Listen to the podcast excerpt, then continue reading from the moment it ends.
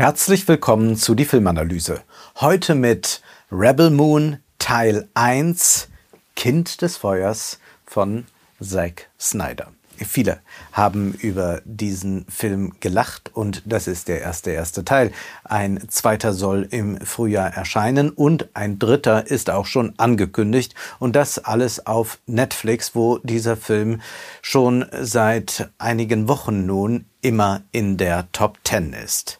Aber wenn so viele über den Film lachen, dann vergisst man, dass es ein noch größeres Publikum geben wird, das diesen Film völlig unironisch konsumiert und sehr glücklich damit ist. Und Netflix weiß offenbar sehr genau, was es tut, wenn Zack Snyder so viel Geld in die Hand gegeben wird, um einen solchen Müll zu produzieren. Kaum ein Film hat den Zeitgeist so gut getroffen in den vergangenen Monaten wie Rebel Moon. Aber genau das ist auch das Problem des Films, wie wir gleich sehen werden. Wir müssen über Fanfiction sprechen. Ein Film ist es aus zweiter Hand und dennoch fragen wir uns, worum geht es? Es würde eigentlich genügen zu sagen, Zack Snyder hat einst George Lucas belagert, denn er wollte ihn überreden, dass er Zack Snyder auch einen eigenen Star Wars Film drehen darf, der so ein bisschen angelehnt ist an die Sieben Samurai.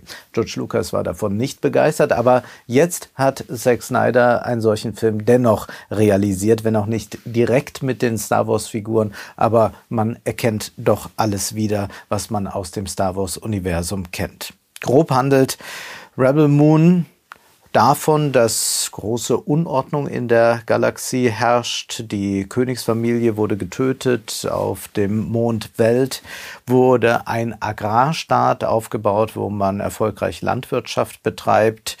Die Bilder, die wir da sehen, erinnern uns an unsere Welt um 1800. Aufnahmen von goldenen Ähren. Frauen und Männer sehen so aus wie die Frauen und Männer auf Plakaten von neurechten Parteien.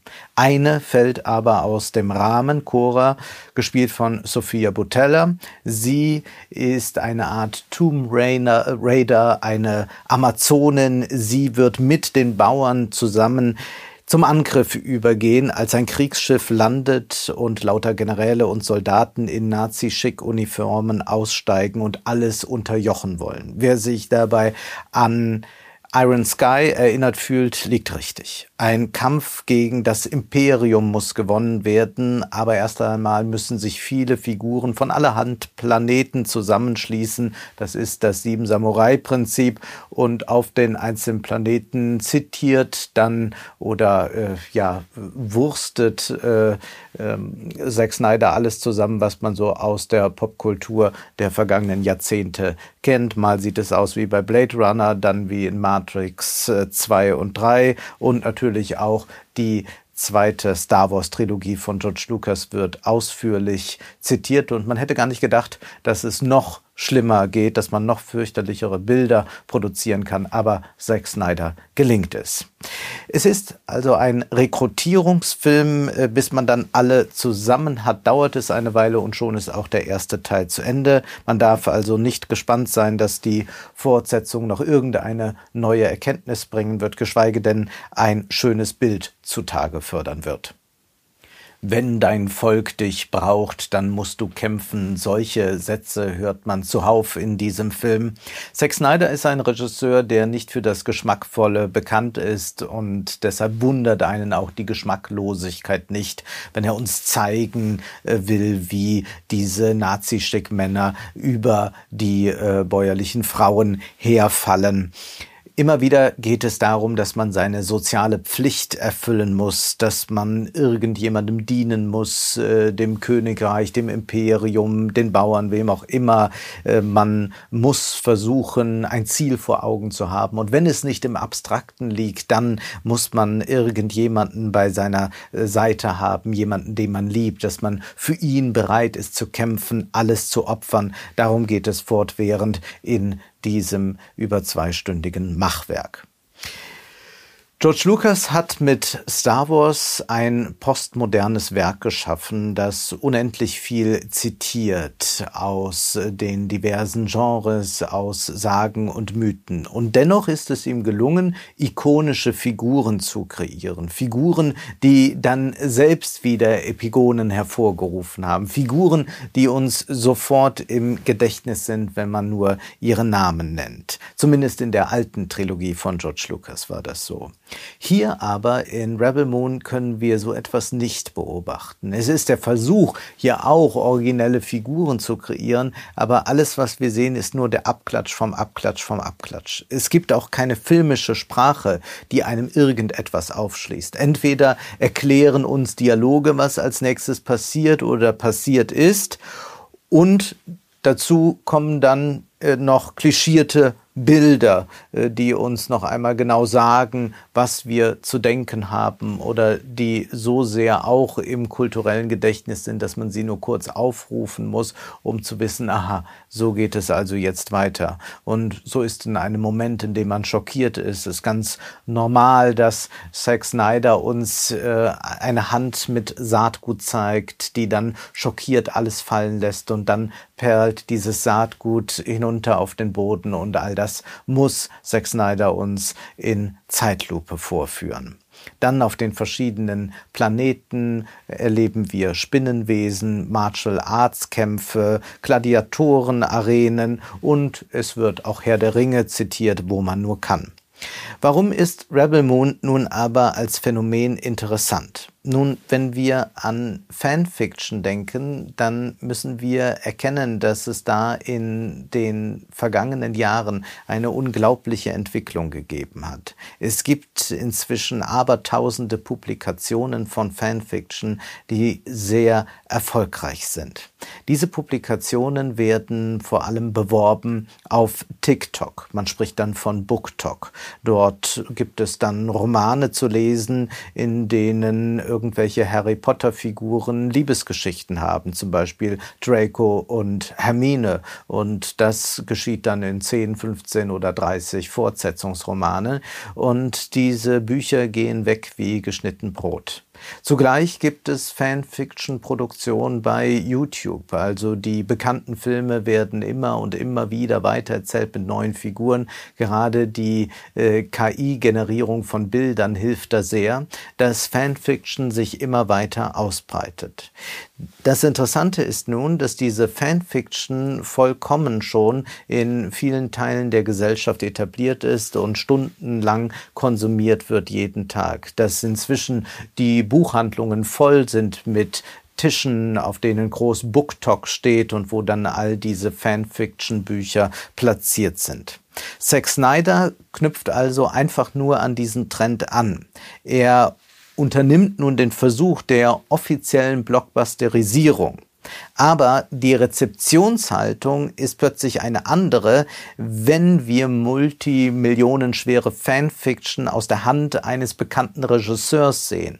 Denn von einem Regisseur, selbst wie Zack Snyder, erwarten wir noch Originalität. Aber genau diese Originalität wird ad acta gelegt in der Fanfiction. Man äh, keut eigentlich nur wieder, was schon da ist. Deshalb ist die Rezeption jetzt eine so eigenartige. Würde das Werk tatsächlich nur als Fanfiction durchgehen, hätte man kein Problem damit. Da man aber bei Zack Snyder auch noch den Autor sieht, auch noch das Eigenständige eigentlich erwartet, ist die Irritation so groß. Und so erleben wir hier in diesem Film ein ewiges Fortspinnen von den immer selben Versatzstücken oder wie man jetzt immer sagt, Tropes und von Figuren. Die Ästhetik ist uns geläufig, Figuren mit Tentakeln, Dreifachkinn, ein irgendwie süßer Roboter, ein bisschen Tomb Raider und ein paar Männer, die so ähnlich aussehen wie Kit Harrington. Das Phänomen Fanfiction lässt sich auch Demokratisierung der Kunst nennen wie heute jeder im Netz Journalist sein kann, kann auch jeder Autor oder Filmemacher sein. Und das ist zunächst eine gute Entwicklung deshalb, weil das klassische Gatekeeper-System viel Wahres, Schönes und Gutes verhindert hat. Zugleich hat aber ein Gatekeeper-System auch dafür gesorgt, dass gewisse Qualitätsstandards eingehalten werden. Das gilt für den Journalismus ebenso wie für die Kunst. Nun hat sich aber alles völlig verselbstständigt. Man sollte nicht schnell nach einem Zurück zum Gatekeeper-System rufen, wie das Jürgen Habermas in Bezug auf den Journalismus getan hat, der im politischen Diskurs nunmehr wüste Geräusche ausmachen will. Und wir können auch von sehr, sehr wüsten Bildern sprechen, wenn wir uns Rebel Moon ansehen. Aber die Errungenschaften der Demokratisierung sollte man nicht zurückdrehen. Man sollte vielmehr ein Publikum ausbilden, das, äh, das dazu fähig ist, gut guten von schlechtem Journalismus äh, zu unterscheiden, wie auch gute Kunst von schlechter Kunst, von miserabler Kunst, von so etwas, was uns Zack Snyder hier ant antut und was uns viele Booktocker antun wollen. Denn der Schund heute scheint geadelt zu sein durch den Erfolg. Wenn etwas erfolgreich ist, dann gibt man diesem Erfolg recht. Erfolgreich ist, was erfolgreich ist, weil es erfolgreich ist. Punkt. In diesen Tautologien verwickelt sich äh, die Kulturindustrie und sie bleibt damit auf der Stelle stehen. Qualitätskriterien spielen immer weniger eine Rolle. Das, was sich durch die Kanonbildung herausgearbeitet hat, was die Hochkultur hervorgebracht hat, das gilt heute gar nicht mehr. Immer war auch der Kanon zu kritisieren, waren auch hochkulturelle Maßstäbe zu kritisieren, aber indem man alle Maßstäbe einfach äh, ablegt, indem man eigentlich nur noch äh, das wiederkäut, was ohnehin schon vorhanden ist und es immer wieder durch neue Verwertungsmühlen dreht, gewinnt man nicht irgendetwas Interessantes. Das sehen wir ja vor allem beim Spannungsaufbau. Es geht immer weniger in den Filmen darum, tatsächlich eine Spannung herzustellen, eine wirklich unerwartete Wendung, die uns eine Erkenntnis liefert, zu produzieren, sondern eigentlich greift man immer nur darauf zurück, was man schon tausendmal getan hat. Und so wundert es nicht, dass auch in Rebel Moon sich noch zwei auf einer Plattform hoch über dem Boden gegenüberstehen und einen Zweikampf ausfechten müssen.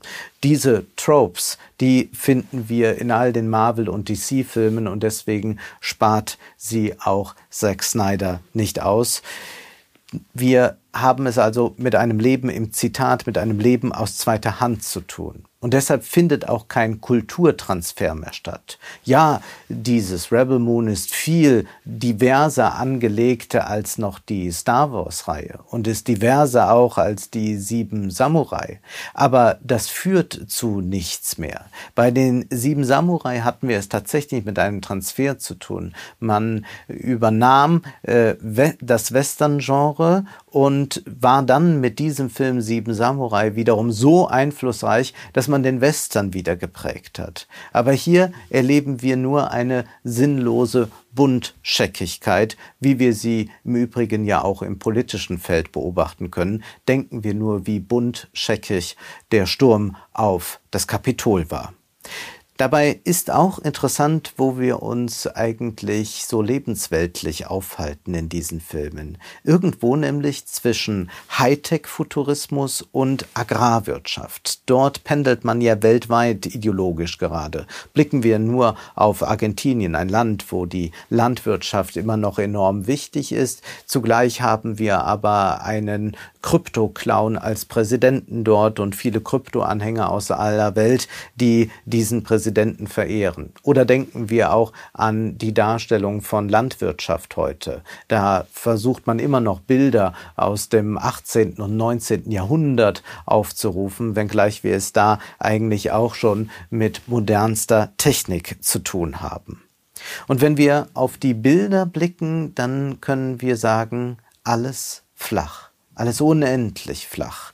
Wir erleben nur noch Bildergenerierung.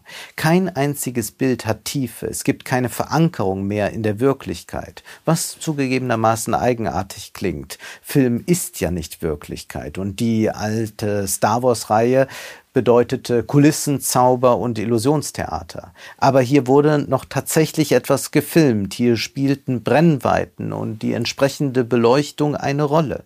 Die Bilder, die wir in Rebel Moon zu sehen bekommen, haben sich gänzlich von dieser Wirklichkeit gelöst. Sie könnten alle generiert sein oder sie sind es vielleicht schon. Wer mag das schon sagen? Es ist alles egal. Dadurch ist aber auch alles, was wir sehen, vollkommen reizlos, sogar das vermeintlich Spektakuläre. Wir erleben bei TikTok gerade ein interessantes Wettrennen. Zum einen gibt es die menschlichen Fanfiction-Produzenten, Stichwort BookTok, und zum anderen gibt es KI-Systeme, die 0, nix Bilder und Filme generieren. In Rebel Moon fallen beide Kontrahenten in eins. Wir können es nicht mehr unterscheiden. Werden also noch viele solcher Filme folgen, wird Fanfiction das Streaming- und Kinobusiness nun prägen? Die Fanfiction-Muster haben längst Eingang gefunden in sämtliche Blockbuster. Ob wir an Marvel denken oder DC oder weitere Produktionen aus den vergangenen Jahren, dann fällt uns auf, dass diese Fanfiction-Muster längst überall die Erzählungen und die Bildsprache prägen. Und sicherlich können wir hier festhalten, dass Zack Snyder das Ganze nur auf die Spitze getrieben hat, indem er gleich uns sagt, er produziert hier einen Fanfiction-Film. Man kann nicht davon ausgehen, dass man solche Experimente allzu häufig machen wird, aber dass Fanfiction sich überall breit machen wird, dass dies die Art des Erzählens von Filmen radikal verändern wird, das wird der Fall sein, beziehungsweise es geschieht bereits.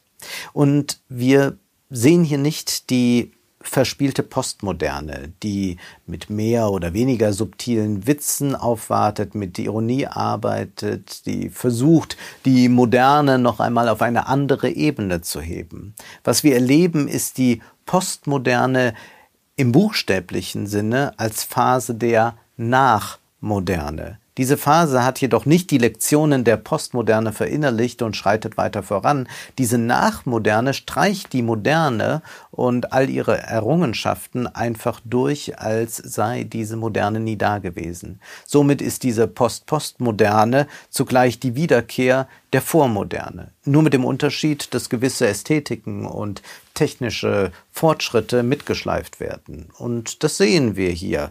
Laserschwerter, Raumschiffe, Agrarkulturen mit Sensen und Holzhütten in einem Bild. Ideologisch ist man zugleich zu finsteren Zeiten zurückgekehrt, die zugegebenermaßen auch in der Moderne immer wieder zum Vorschein traten. Und das ist besonders auszumachen an dem Todeskult, der in Rebel Moon vorherrscht. An etwas glauben, wofür es sich zu sterben lohnt, heißt es dann. Oder das wäre ein wunderschöner Ort zum Sterben gewesen. Ja, dieser Wunsch, ein heroisches Leben zu führen, einen Heldentod zu sterben, das ist etwas, was diesen Film durchzieht. Und blicken wir in die Welt, nach Russland, China, Amerika, Deutschland auch. Überall versucht man junge Menschen zu rekrutieren und ihnen wieder schmackhaft zu machen, dass es süß und ehrenvoll ist, für ein höheres Ziel, sie nennen es Volk, Nation, Freiheit, Ehre, unsere Werte zu sterben. Insofern ist Rebel Moon ein global funktionierender Film. Rebel Moon ist Außergewöhnlich deshalb, weil hier ein bekannter Regisseur Fanfiction produziert, was sonst die nicht etablierten Creators auf YouTube und TikTok eigentlich tun. An sich aber ist Rebel Moon nicht außergewöhnlich. Der Film bündelt nur für Netflix, was ohnehin der Fall ist. Und überall schaut man nur, aber sieht nicht. Das war die Filmanalyse mit Wolfgang M. Schmidt. Ihr könnt den Podcast finanziell unterstützen, entweder unter www.paypal.me-filmanalyse oder unter der in der Beschreibung angegebenen Bankverbindung. Vielen Dank.